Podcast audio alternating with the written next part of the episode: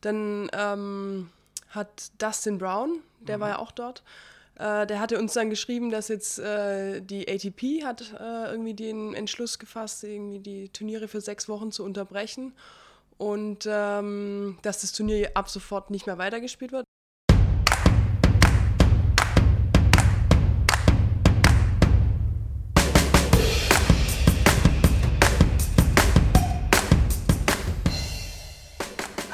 Herzlich willkommen zu einer weiteren Ausgabe von Tennis Plausch.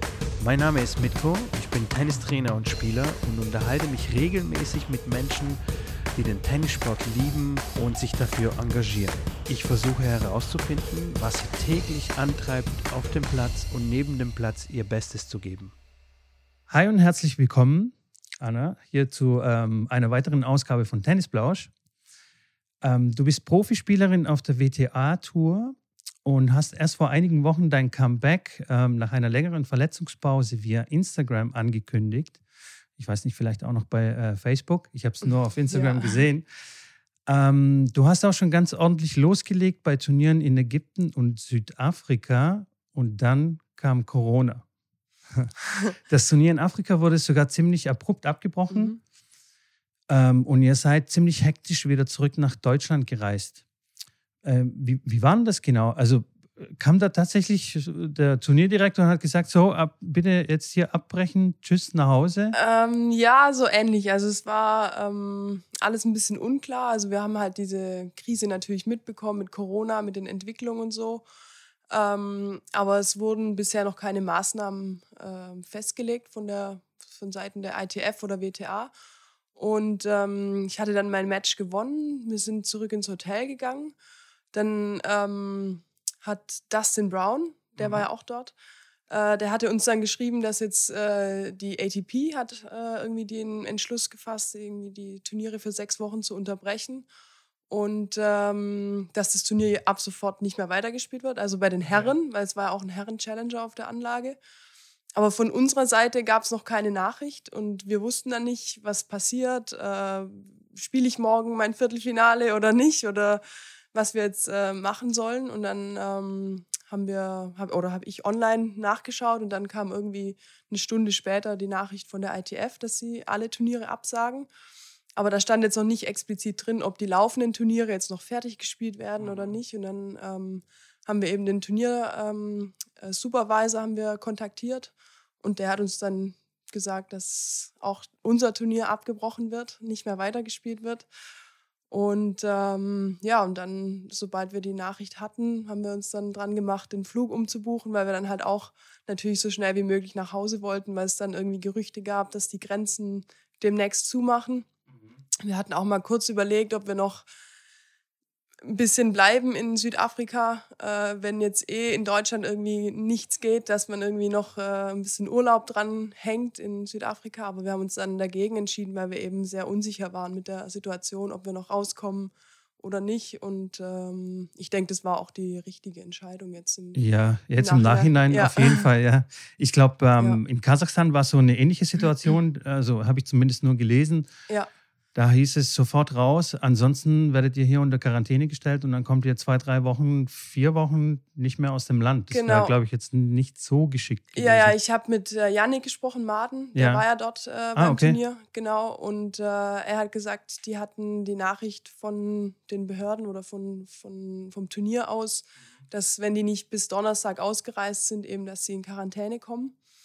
Und deswegen haben dann auch alle äh, Europäer rausgezogen, ab, abgesagt oder äh, mhm. genau, um einfach so schnell wie möglich äh, von dort wegzukommen. Und die sind dann, glaube ich, ich weiß gar nicht, ob es Mittwoch oder Donnerstag dann äh, rausgeflogen. Ja. Das war noch vor dem 13. Äh, Freitag, ja, ja, den 13. War, das oder? war noch vorher. Ja, das war noch genau. vorher. Ja. Da haben sich erst hier die, die Ereignisse überschlagen, also genau, hier in genau, Deutschland. Genau, ja. Oh ja, das ist echt total verrückt. Ähm, Das heißt, wir können jetzt alle nicht trainieren, du kannst auch nicht trainieren. Ähm, wie hältst du dich momentan fit oder was, was, mach, was machst du momentan? Ähm, ja, also es ist äh, nicht so einfach. Also ich darf nicht auf dem Tennisplatz, alle Anlagen sind gesperrt. Der Verband äh, hat das Training abgesagt. Ähm, hier auch bei der TVA ist äh, kein Training äh, möglich. ich versuche einfach äh, Fitness zu machen, also was ich zu Hause habe an Geräten natürlich sehr begrenzt. Ich habe jetzt keinen eigenen Fitnessraum. Ähm, ich gehe draußen laufen, mache Fitness, äh, alles Mögliche, irgendwie Läufe, Stabi, bisschen Kraft, was geht, ähm, um einfach so die Grundfitness beizubehalten. Mhm. Ja. Aber natürlich wird es jetzt, also wenn du jetzt sechs Wochen lang setzt die Tour aus, sechs Wochen lang kann man theoretisch nicht trainieren, wo, wobei äh, Vielleicht kann man dann irgendwann draußen ab Mai trainieren. Ja, das ist die Hoffnung eigentlich, dass es. Wobei ich da eher skeptisch bin. Aber du kommst ja dann in der Turniersituation völlig untrainiert. Also du hast Kraft, du hast Ausdauer, aber du hast keinen einzigen Ball gespielt. Das ist schon ein bisschen komisch. Ja, also bei uns wurden ja die Turniere bis äh, 9. Juni abgesagt. Also relativ langer Zeitraum, sind es noch über zwei Monate bis dorthin. Ich hoffe natürlich, dass äh, irgendwie in spätestens vier Wochen, dass wir wieder Tennis trainieren können, um dann auch äh, wieder an den Tennissachen arbeiten können und auch wieder erstmal wieder in Schlag kommen, weil jetzt erstmal je nachdem zwei, drei, vier, fünf, sechs Wochen kein Tennis ist dann schon, hat dann schon auch Auswirkungen. Und ähm, ja, deswegen hoffe ich, dass wir so bald wie möglich wieder auf dem Tennisplatz irgendwo können. Und ähm, aber ich bin auch mal gespannt, wie sich die Situation mit den Turnieren entwickelt. Also ich bin mir auch noch nicht so ganz so sicher, ob das dann beim 9. Juni bleibt, mhm. weil ähm, ich denke mal, dass die auch gewährleisten müssen, dass jedes Land äh, zu den Turnieren reisen kann. Und bis das, glaube ich, wieder der Fall sein wird, dass also alle Spieler aus verschiedenen Ländern wieder reisen dürfen, äh, könnte ich mir vorstellen, dass es noch länger geht. Ja, kann ich mir auch sehr gut vorstellen. Ich mache mir tatsächlich sogar Sorgen um unsere kleine äh, Verbandsspielrunde, die Medenspiele hier für die, für die, für die Hobbyspieler, sage mhm. ich mal. Ähm, ja, das wird echt eine spannende Zeit. Ähm, total verrückt eigentlich das Auf Jahr. also Fall. Ist, man kann es gar nicht Jahr. Äh, in Worte fassen. Ja, manchmal. sowas gab es so noch nie. Also nee. noch nie in der ja. Geschichte. Ja.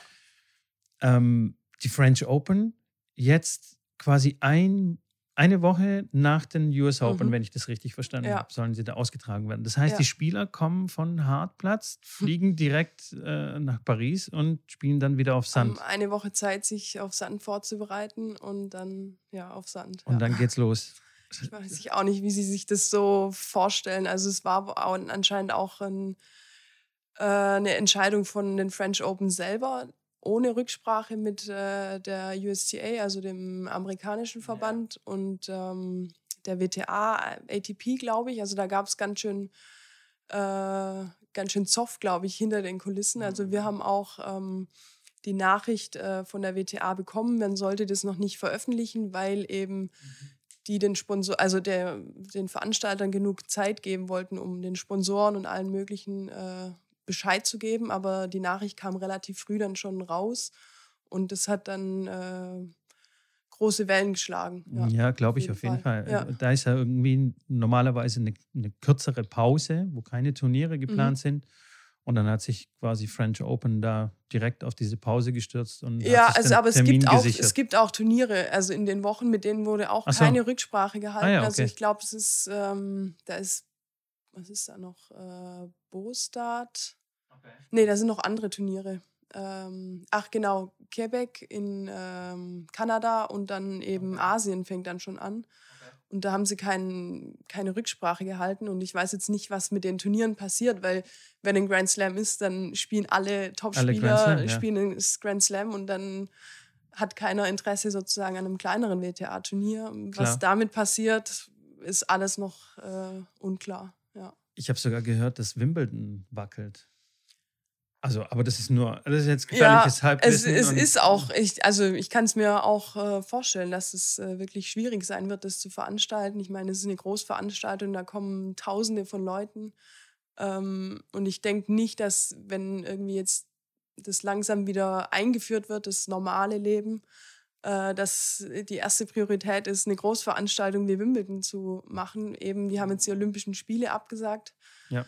Ähm, ich denke mal, das hat ähnliche Ausmaße von, von, von den Menschen einfach, die zuschauen. Und äh, ja, aber man muss es einfach abwarten. Also man kann spekulieren, aber letzten Endes äh, muss man warten, bis die Entscheidungen dann getroffen werden und dann. Ja. ja. Crazy, ja, wirklich. Ähm, hast du dann jetzt einen Plan B irgendwie, wie du die Zeit jetzt nutzen kannst, willst? Also ich, ja genau, ich habe ja mein Fernstudium, das ich ähm, neben dem Tennis betreibe. Ähm, ich hatte jetzt eigentlich geplant, diese Woche äh, wäre eine Klausur mhm. gewesen eben, aber ähm, auch die wurden abgesagt. Also es, ja, es wäre für mich sehr, sehr äh, gut gewesen vom Zeitpunkt eben, weil ich Zeit jetzt habe zu lernen. Aber ich kann die Klausur nicht schreiben und äh, das ist auch erstmal auf unbestimmte Zeit. Wir wissen nicht, wann wir die Klausur nachholen können. Deswegen, ich versuche mich jetzt, ähm, also ich habe trotzdem jetzt viel Zeit zum Lernen. Äh, ich versuche das auch ein bisschen mhm. abzuarbeiten, dass ich einfach dann schon gut vorbereitet bin für die Klausuren, wenn sie dann stattfinden. Und ähm, dass ich dann, wenn es eben im Tennis losgeht, dann auch äh, mehr Zeit fürs Tennis wieder habe äh, und dann nicht mehr noch irgendwie noch viel für die Uni zu tun habe. Okay. Dass ich das irgendwie abarbeiten kann, so gut es geht. Ja. Okay. Verrückt bei einem Fernstudium. Könnte man davon ausgehen, dass man die Klausur irgendwie auch. Äh nee. Musst du da physisch Ich muss vor physisch vor Ort sein. Also ich habe, äh, das gibt verschiedene Klausurorte in ganz Deutschland. Also ich ja. studiere an der Fernuniversität in Hagen. Ähm, ich schreibe meine Klausuren meistens in Tübingen äh, an der Uni. Aber dadurch, dass die Uni ist jetzt geschlossen und ähm, da sind halt bei so einer Klausur dann schon auch, ich schätze mal, 150 bis 200 Studenten anwesend, ähm, was jetzt in der Situation auch nicht von Vorteil ist. Und ähm, es gibt, glaube ich, andere Fernstudien, äh, wo man ähm, am Laptop dann sozusagen die mhm. Klausur schreiben kann, wo dann ja. irgendwie eine Kamera auf mhm. die Hände ist und so weiter, dass man okay. keine äh, Spickzettel und so weiter äh, dabei hat. Aber das ist dann, glaube ich, so, sind so private äh, Unis oder Hochschulen, die ja. das dann anbieten. Und ähm, also bei Schade. mir leider nicht. Ja. Okay. Ähm, du hast ja ein Comeback gestartet im Januar wenn mhm. ich mich äh, recht erinnere. Ja. Und davor hattest du eine ziemlich lange ähm, verletzungsbedingte Pause. Die hast du auch gut genutzt und hast auch deinen Trainerschein ja. ähm, äh, gemacht beim WTB. Das heißt, machst du dir Gedanken so für die, für die Zukunft, was, was nach dem Tennis äh, kommen könnte? Ich meine, du studierst, du machst einen Trainerschein. Auf jeden Fall. Sieht also, schon ein bisschen danach aus. Auf jeden Fall. Also ähm, das mache ich mir eigentlich schon, schon immer. Also ich kann, Stand jetzt noch immer nicht, kann ich mir vorstellen, dass äh, ich im Tennis bleibe. Also ich wollte schon immer irgendwie mal was ganz anderes noch machen. Äh, und ähm, deswegen mache ich auch das Studium eben. Ähm, und, aber ich kann jetzt auch noch nicht sagen, ob das dann auch das wirklich das Richtige ist, ich, ob ich dann acht Stunden im Büro sitzen kann nachdem man irgendwie jahrelang äh, täglich Sport gemacht hat den ganzen Tag, ist dann schon auch eine Umstellung, denke ich mal. Aber denk ich auch, ja. ja. Aber ähm, ja, ich möchte das Studium auf jeden Fall einfach haben, dass ich die Möglichkeit habe, auch was anderes mhm. zu machen. Und ähm, wenn ich dann merke, nee, das ist es auch nicht und ich möchte im Tennisbusiness bleiben, dann kann ich das jederzeit machen. Deswegen habe ich auch den B-Trainerschein gemacht, einfach um die Möglichkeit zu haben und äh, Genau, also deswegen, ich mache mir schon Gedanken, was danach kommt und das, es kommt auf jeden Fall irgendwas. Also ich werde auch nicht äh, nach dem Tennis auf der faulen Haut äh, Nur sitzen. Golfen, was nee, es wird auch schon allein finanziell nicht funktionieren, weil ich ja. meine, ich bin jetzt nicht äh, eine, die äh, Millionen verdient hat mit dem Tennis ähm, und deswegen werde ich auf jeden Fall danach auch was machen müssen. Okay. Und auch wollen, natürlich, auch, ja. ja. Klar. Ja. Ähm, Gut, lass uns mal ganz kurz so in die Vergangenheit reisen und ähm, zu deinem ersten Tennistraining. Kannst du dich da noch aktiv dran erinnern oder ist es schon so lange her? Äh, es ist schon sehr lange her, aber also ans allererste Training kann ich mich jetzt nicht explizit dran okay. erinnern. Ähm, ich weiß nur, dass ich, äh, ich habe davor schon Fußball gespielt. Okay. Ähm, ich mit vier oder so angefangen, weiß ich gar nicht mehr sowas. Ähm, und ich habe zwei ältere Schwestern und die haben mit dem Tennis eigentlich angefangen, vor mir. Aber die waren beide nicht so sehr sportinteressiert und hatten dann eigentlich keine Lust auf Tennis. Und dann waren die Sachen zu Hause. Mein Papa hatte einen Kumpel, der war Tennistrainer bei uns äh, in Mengen, wo ich äh, herkomme.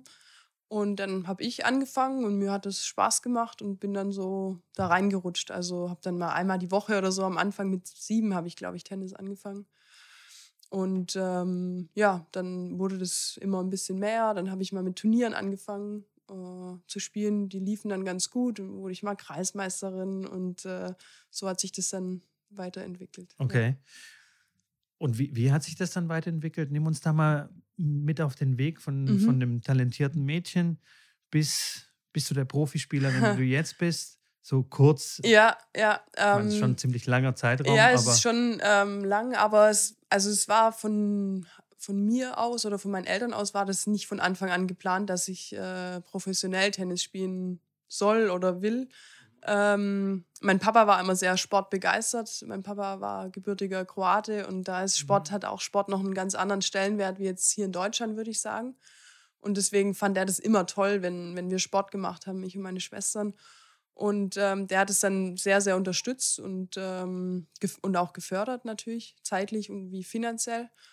Und ich habe dann eben, wie gesagt, jetzt äh, dann erstmal mit Turnieren angefangen, mit Jugendturnieren und dann Kreismeisterschaften gespielt, dann für die Bezirksmeisterschaften qualifiziert. Da dann auch irgendwann mal Bezirksmeisterin geworden. Und dann wurde dann auch langsam, ich glaube, das war dann so mit neun, zehn, so der Verband irgendwann mal äh, aufmerksam auf mich. Mhm. Dann wurde ich da mal zu Sichtungen eingeladen. Dann kam langsam das Verbandstraining in oder Bezirksstützpunktstraining in äh, Biberach. Da bin ich dann, ich schätze, ab zehn oder so dann regelmäßig hingegangen das wurde dann immer mehr und dann immer mehr Turniere gespielt und dann hat sich das dann schon langsam so entwickelt, dass es dann so eine Leistungssportrichtung geht. Da habe ich dann auch mit, ich schätze mal mit zwölf, dann schätze ich fünf, sechs Mal die Woche schon trainiert. Schon, okay. Denke ich, ja, wenn ich mich richtig erinnere. Ich glaube schon. Ja. Und ähm, genau, und dann ähm, bin ich da so in die Schiene reingekommen. Also es war gar nicht so aktiv, sondern es war, es war dann einfach so irgendwann.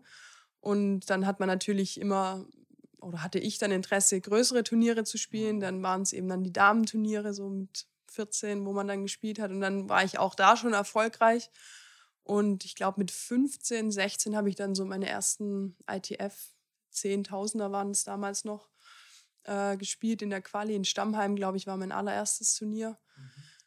Ähm, da hatte ich dann, glaube ich, eine Wildcard oder so. Und ähm, so hat sich das dann entwickelt. Und dann habe ich dann eben angefangen, Zehntausender zu spielen, so mit 15, 16, wie es eben auch ging mit der Schule. Ich hatte ja dann, ähm, bin mit 15 nach München gezogen, eben wegen dem Tennis dann auch, in der Tennisakademie von Niki Pilic damals. Ah, und ähm, weil es bei mir zu Hause einfach sehr begrenzt war. Ich komme vom Land und äh, da gab es keine Trainingspartner, keine adäquaten Trainer, die dann eben dieses Leistungstennis hätten fördern können. Und ähm, die Fahrerei nach Biberach war auch sehr aufwendig für meine Eltern einfach, weil es war dann schon 45 Minuten ein Weg. Und ähm, da den ganzen Tag zu verbringen, das muss man ja auch erstmal können als Eltern. Und eben in München hatte ich dann die Möglichkeit, ähm, voll zu trainieren in, in, der Akademie. Bin dann dort noch zur Schule gegangen, habe die 10. Klasse ähm, beendet, also einen Realschulabschluss. Habe dann erstmal äh, mit der Schule aufgehört und äh, habe mich dann aber nach, weiß nicht, nach einem halben, dreiviertel Jahr, ja, ich weiß es nicht mehr genau, habe ich dann ähm, mit meinem Fernabitur an der ILS, auch einer Fernschule eben, äh, begonnen, um einfach auch meinen Schulabschluss, das, ja. ja, genau, äh, noch zu beenden, um auch irgendwie jetzt Möglichkeiten wie jetzt das Studium zu machen. Ja. Und ähm, ja, und da habe ich dann ab dann verschiedene Trainingsorte äh, durchlaufen. Ich bin dann, war dann noch einmal an der Base in Oberhaching. Ein Jahr lang. Und dann ähm, war ich in Frankfurt bei äh, Schüttler Waske mhm. äh, einige Jahre, genau.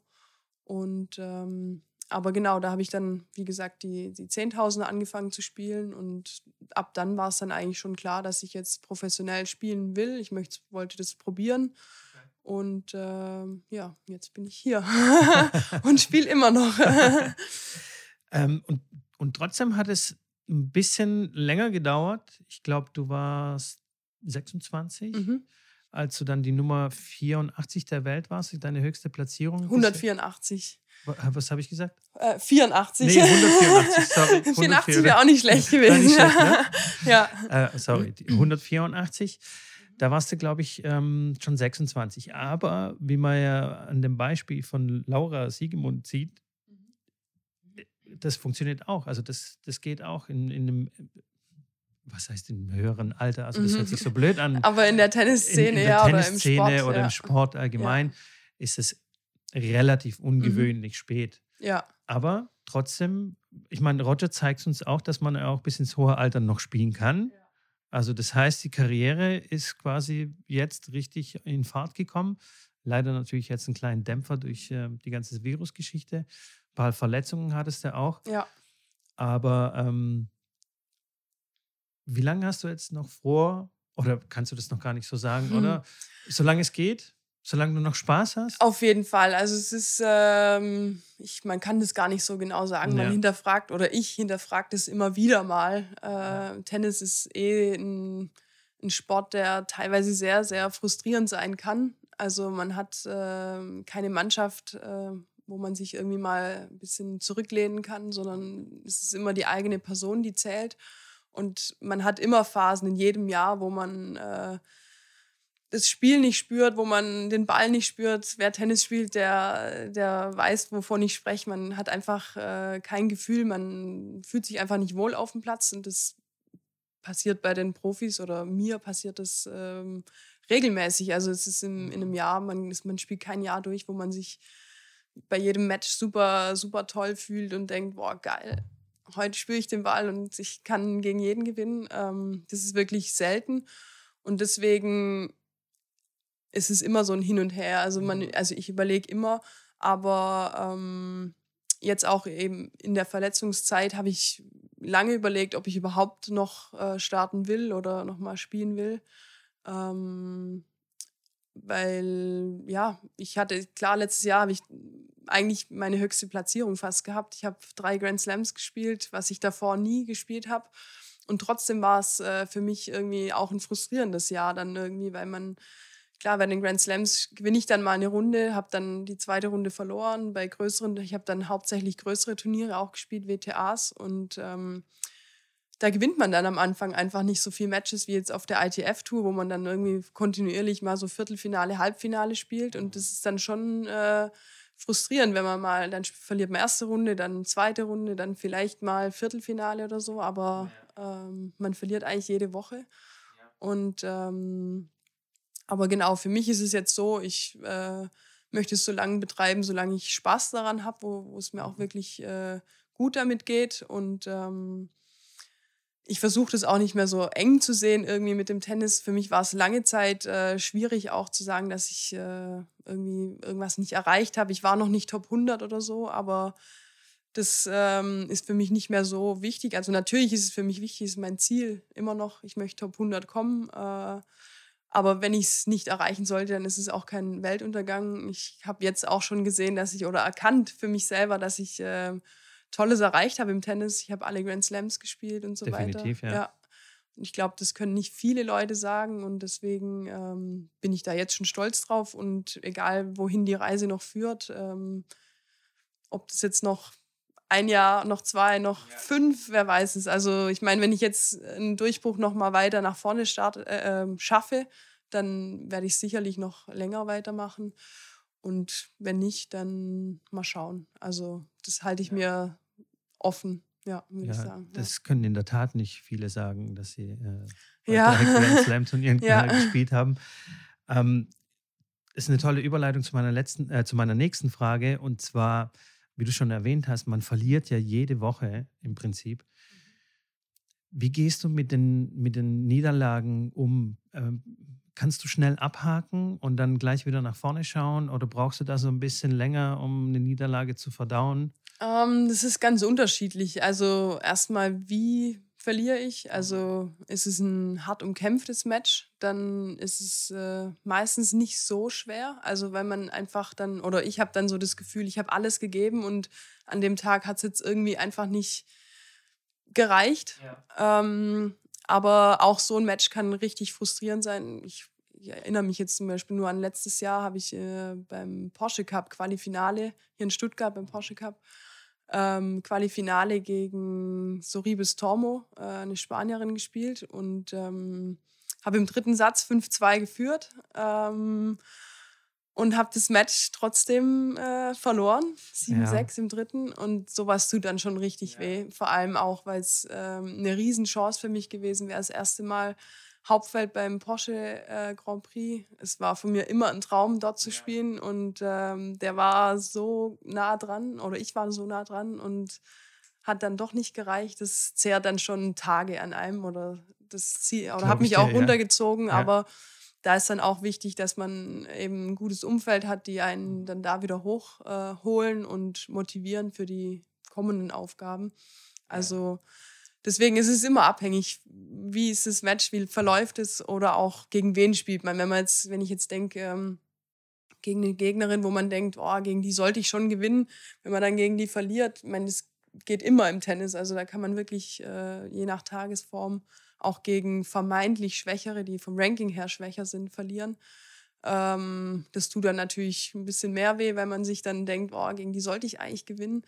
Aber ähm, ja, ich denke, das ist das Wichtigste eigentlich im Tennis, dass man das schafft, schnell abzuhaken und mhm. äh, den Blick wieder nach vorne zu richten, weil in ein paar Tagen geht das nächste Turnier los und da sollte man wieder voller Elan dabei sein und genau, das ist eigentlich so das Wichtigste, würde ich sagen, ja. Ja, Du hast es auch erwähnt, ähm, das Umfeld ist auch ähm, sehr wichtig und spielt eine große Rolle äh, bei der Verarbeitung von einer Niederlage oder überhaupt mhm. einfach ähm, für das Tourleben.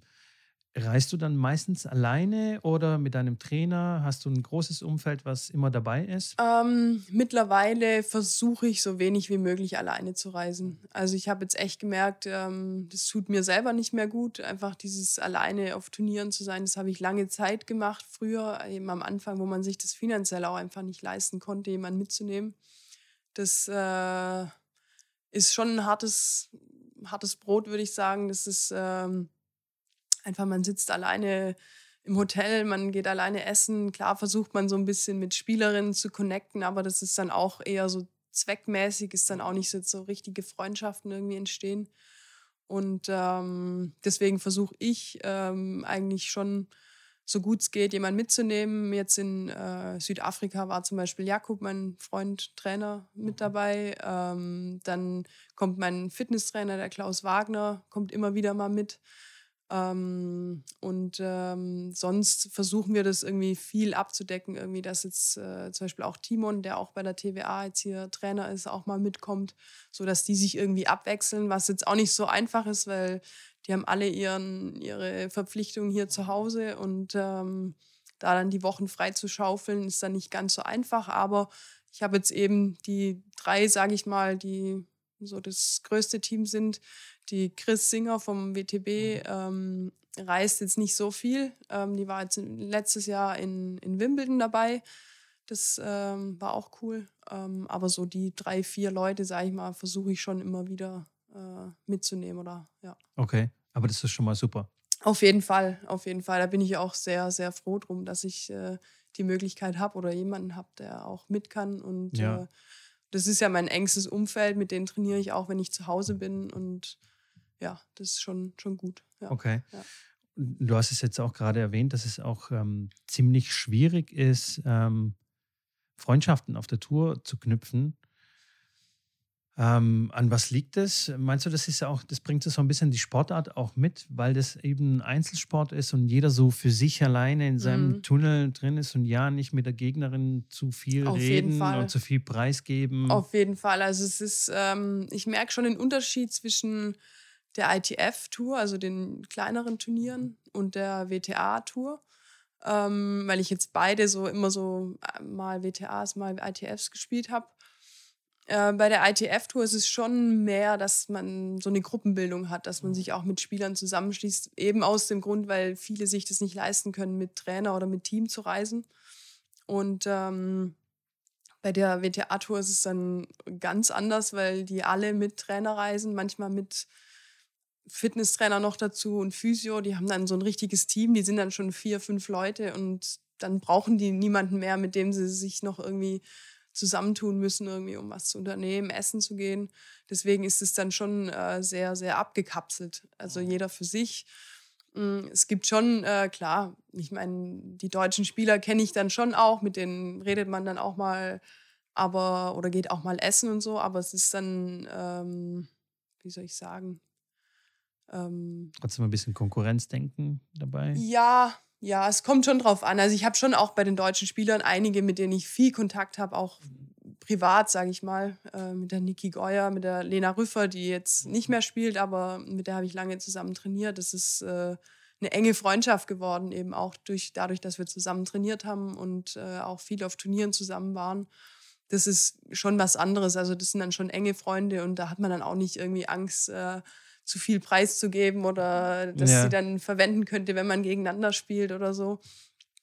Aber ähm, sonst ist es schon eher teilweise sogar sehr unterkühlt auf der WTA okay. drin in, den Umkleiden. Und, äh, ja, sagen manche dann nicht okay, Hallo krass. oder gucken einen nicht an Wirklich? und so. Ja, das ist schon manchmal krass. der Fall, ja.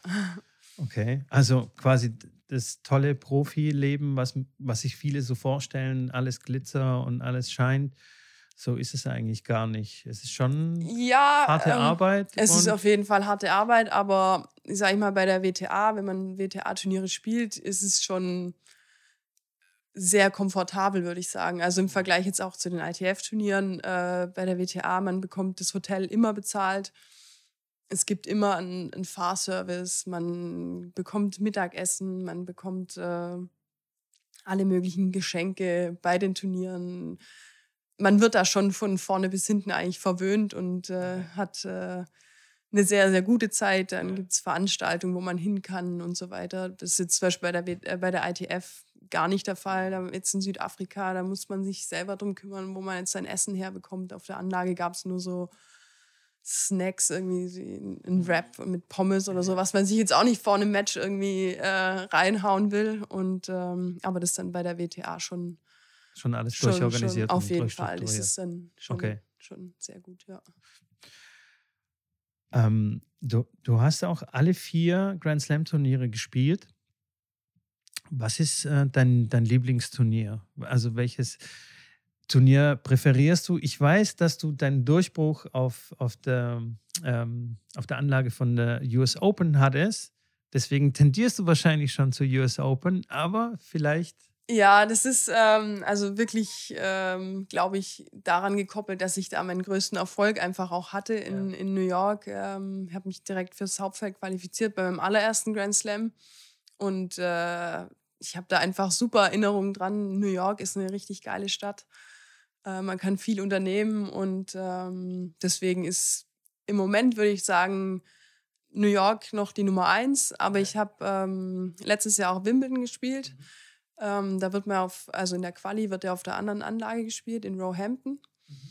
Aber ich hatte die Möglichkeit, ähm, auf der Hauptanlage zu trainieren, eben in Wimbledon.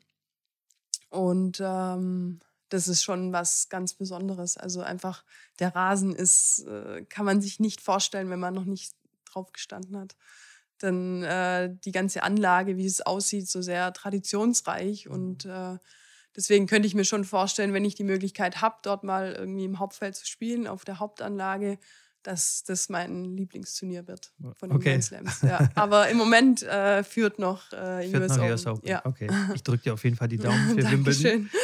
Ähm, ich ich habe in einem Interview gelesen, dass du gesagt hast, ähm, es war schon eine große Umstellung für dich bei den US Open auf dem Platz zu stehen und zu spielen, weil die Zuschauer tatsächlich Popcorn essen, sich in einer Lautstärke unterhalten, ja. die man gar nicht hier äh, gewohnt ist. Ja. Ist es tatsächlich so, dass die so wenig Rücksicht auf, auf die Spieler oder mm. auf das Spiel mm. nehmen? Oder ist es einfach so dort? Gut, ähm, also es ist natürlich laut. Also ich habe jetzt noch nicht auf einem Hauptplatz irgendwie Arthur Ashe Stadium oder sowas gespielt, äh, ein Match gespielt. Ich glaube, da ist es nochmal eine andere Kategorie. Aber auf den Außenplätzen ist es ähm, auf jeden Fall laut. Also es sind ja mehrere Plätze nebeneinander. Da hört man natürlich den Platz von nebenan. Ja. Wenn einer einen Punkt macht, klatschen die. Zehn Meter weiter ist mein Platz. Das höre ich natürlich auch während dem Ballwechsel. Ja. Ähm, aber wenn jetzt die Leute am Platz stehen, die nehmen schon Rücksicht. Also die rufen jetzt nicht rein während dem Ballwechsel oder so, aber nach jedem Punkt, da werden dann schon Rufe und Schreie oder irgendwas kommt dann schon und das ist äh, aber eigentlich was Cooles. Also es ja. macht es irgendwie äh, nochmal interessanter, ja. Ich glaube, du hast auch gesagt, ähm, du spielst auch viel lieber mit viel Zuschauer als mit zu wenig ja. äh, Zuschauer. Das schließe ich mich auch an. Ja. Ich finde, wenn man auf den Platz geht, also es gibt nichts deprimierenderes, wenn du, wenn niemand zuguckt. Ja, auf jeden ich. Fall. Ist, da kann ich auch zu Hause bleiben. Ja, das stimmt, Oder? auf jeden Fall. Deswegen, also es macht viel, viel mehr Spaß, wenn, wenn Zuschauer da sind, wenn ja. die Zuschauer äh, mitfiebern auch, mit, äh, mitgehen. Ähm, wie jetzt auf irgendeinem Platz, wo keiner da ist, da ist es dann eher so, oh, hm, was mache ich hier jetzt eigentlich ja, ja. oder so. Man fühlt sich gar nicht so richtig, äh, wie es ja. jetzt so ein professionelles Match ist. Aber es gibt es natürlich auch. Gerade bei den ITFs ist manchmal, wenn man nicht auf einem Center Court spielt, sind dann manchmal vielleicht nur, was weiß ich, 20, 30 Zuschauer oder manchmal mehr, manchmal weniger. Aber definitiv, also wenn, wenn möglich, so viel Zuschauer wie möglich, ja. Okay, also du hast kein Problem, dann quasi auf dem Center Court dann zu spielen bei einem Grand Slam mit Oh, das weiß ich noch nicht. Das werde ich hoffentlich irgendwann mal sehen. Aber ich meine, ich habe äh, zum Beispiel beim Porsche Cup letztes Jahr ähm, auch dieses Qualifinale, das war auf dem Center Court. Das war relativ voll, also es war nicht ausverkauft, ähm, aber es war relativ voll. Ich weiß gar nicht, wie viel passen in Stuttgart ein, 4000 oder so. Ja, schon, oder? Ja, vier, fünf. Vier, fünf, hätte vier, ich jetzt fünf, mal sowas, ja. Aber ich glaube dann, das macht dann auch den Bock nicht mehr fett. Genau, ob, ob dann jetzt, ob das jetzt fünf oder, ja, ich glaube, das merkt man schon nochmal. Also ja, ich, gut, ich stand okay. unten am Arthur Ashe Stadium, unten auf dem Platz. ähm, das ist dann schon, wenn, wenn man sieht, wie die Ränge steil nach oben gehen und wenn man sich vorstellt, das ist voll gepackt mit Leuten, das ist dann, glaube ich, schon... Äh, schon nochmal eine andere Kategorie. Aber ich habe auch gemerkt, zum Beispiel, als ich dann beim Porsche Cup da gespielt habe, am Anfang, klar, ist man kurz mal so erschlagen von, von, von der Kulisse einfach, von den Leuten, die dann da sind. Aber da gewöhnt man sich relativ schnell dran. Wenn man dann mal das Einschlagen fertig hat, dann ist man eh konzentriert und ähm, blendet es dann irgendwann aus. Und ähm, ich hatte dann eh den Vorteil, dass die Leute für mich waren und das kann man ja dann für sich auch mitnehmen. Total, definitiv. Ja. Das wäre auch meine nächste Frage gewesen. Hast du eigentlich noch Lampenfieber vor, vor Matches? So eine Grundnervosität? Auf jeden Fall, Schon. immer. Ja. Immer? Ja, okay. ja, ja. Also es ist, ähm, ich habe es gemerkt, am, wo ich jetzt zurückkam, eben von der Verletzungspause, war es am Anfang noch mehr, weil einfach die Situation länger nicht, ich hatte die Situation länger nicht. Und es war dann ein Stück weit wieder ungewohnt ungewohnt ist, ist man immer ein bisschen nervös.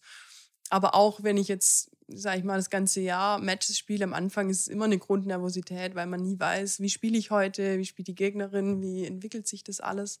Aber ähm, so eine Nervosität, wie ich früher mal hatte, wenn ich mich daran erinnere, wo man richtig so fast schon gezittert hat, irgendwie so als Jugendliche oder so. Also das nicht mehr.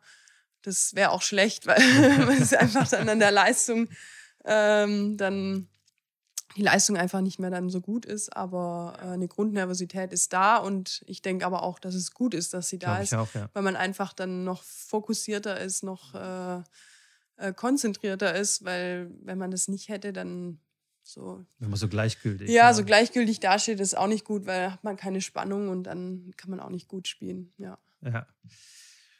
Ähm, was würdest du sagen, war dein, dein Highlight in deiner bisherigen Karriere? Mhm war das ein bestimmtes Match oder ein Turnier? Ähm, klar, US Open war eigentlich das Highlight, würde ich sagen. Ähm, dort zu spielen, das war ein Highlight. Ähm, was noch? Ja, Porsche Cup habe ich vor, wann war das? 2014 mit der Antonia Lottner, haben wir Halbfinale gespielt. Das war auch schon damals ein Highlight, weil ich im Einzel, da stand ich, glaube ich, so um die 300 rum ähm, habe ich noch nicht so viel große Turniere gespielt und dann direkt bei so einem großen Turnier, zwar im Doppel, aber äh, im Halbfinale zu stehen, da haben wir dann, das weiß ich auch noch, ähm, zwischen den beiden Einzelhalbfinalen gespielt. Da hat Maria Sharapova, ich weiß gar nicht mal gegen wen gespielt. Also die Hütte war voll. Wir haben dann zwischendrin gespielt. Es war immer noch voll und äh, das war auf jeden Fall auch ein super Erlebnis. Ja, ich würde schon sagen, das waren so meine Top 2, sage ich mal, die, die beiden Erlebnisse. Ja, okay. genau. Ja. Cool. Ich, ja. ich dachte, du, du, sagst jetzt vielleicht irgendwie die Bezirksmeisterschaft von. nee. Kann ja auch sein. Nee. Kann ja auch sein. Nee, nee. Ich habe noch sechs kurze Fragen zum mhm. Schluss. Ähm, drei eher privatere Fragen und drei tennisspezifische Fragen. Nutella oder Marmelade? Nutella. Nutella. Wobei sich das mittlerweile so ein bisschen ändert. Ich, früher konnte ich Nutella wirklich mit dem Esslöffel löffeln, irgendwie auch so ein halbes Glas äh, inhalieren. aber das geht äh, jetzt nicht mehr. Also ich esse es immer wieder mal gerne, aber nicht mehr so wie früher. Jetzt mittlerweile würde ich dann doch manchmal die Marmelade vorziehen. Ja. Ich, ich glaube, das kommt so mit dem Alter. Ja, wahrscheinlich. Ich, ich, ich so konnte es auch nie, nie glauben, aber es ist wirklich so, ja. Okay. Ähm, Buch oder Netflix? Netflix mm, führt im Moment auf jeden Moment. Fall, obwohl ich manchmal doch auch lieber mal was lese, weil es irgendwie dann doch okay. auch ein bisschen entspannter noch ist, wie sich zu berieseln lassen. Aber im Moment führt Netflix. Netflix führt, ja. okay. Ja, ich glaube, Netflix ist jetzt der große Gewinner der, der ganzen Corona-Krise und Fall. Disney Plus ist gestern ah, rausgekommen. Ah, stimmt, okay. Ah, ich glaube, die, die sahen jetzt richtig ab. Ja. Ähm, Auto oder Fahrrad? Auto.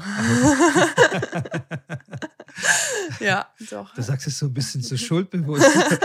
Heutzutage ja, muss man sich schon fast ein bisschen schämen. Ne? Ja, eigentlich schon. Ja, vor allem ist es mittlerweile ja wirklich verrückt. Man fährt die kürzesten Strecken mit dem Auto. Es, manchmal denke ich mir schon, Anna, es ist wirklich nicht, nicht so weit. Jetzt lauf einfach ein Stück, aber es ist dann doch äh, die Gewohnheit auch einfach. Also, ja, total, ja man gewöhnt sich brutal schnell dran und ähm, aber ja. Ich finde, wir in Deutschland sind, sind, sind noch echt okay, was das angeht. Zum Beispiel in Amerika Fall. geht gar nicht. Geht ja gar nicht ohne nee, Auto. Also es geht nicht, ja.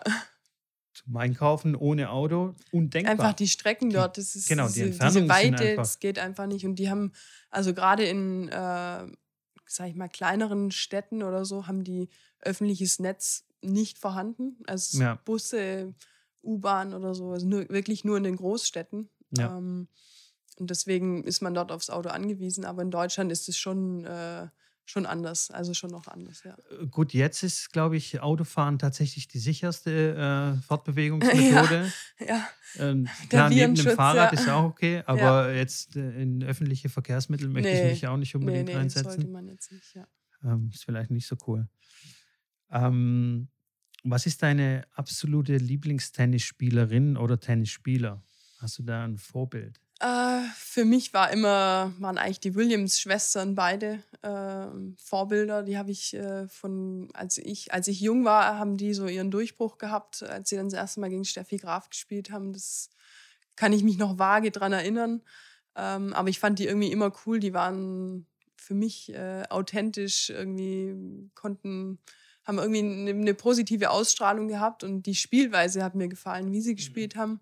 Deswegen waren die beiden eigentlich für mich äh, Vorbilder und ähm, auch jetzt noch bewundere ich schon Serena. Das ist einfach unglaublich, unglaublich. Ne, dass sie noch dabei ja, ist. Ja, es ist äh, Wahnsinn, ja. Es ist äh, ja. fast wie Roger so. Ja, auf jeden Fall. Wenn die, also wenn die wirklich äh, einen normalen Tag hat, ist sie fast nicht schlagbar, würde ich sagen. Ja. Also ja. Ja. ja, die ist echt Wahnsinn.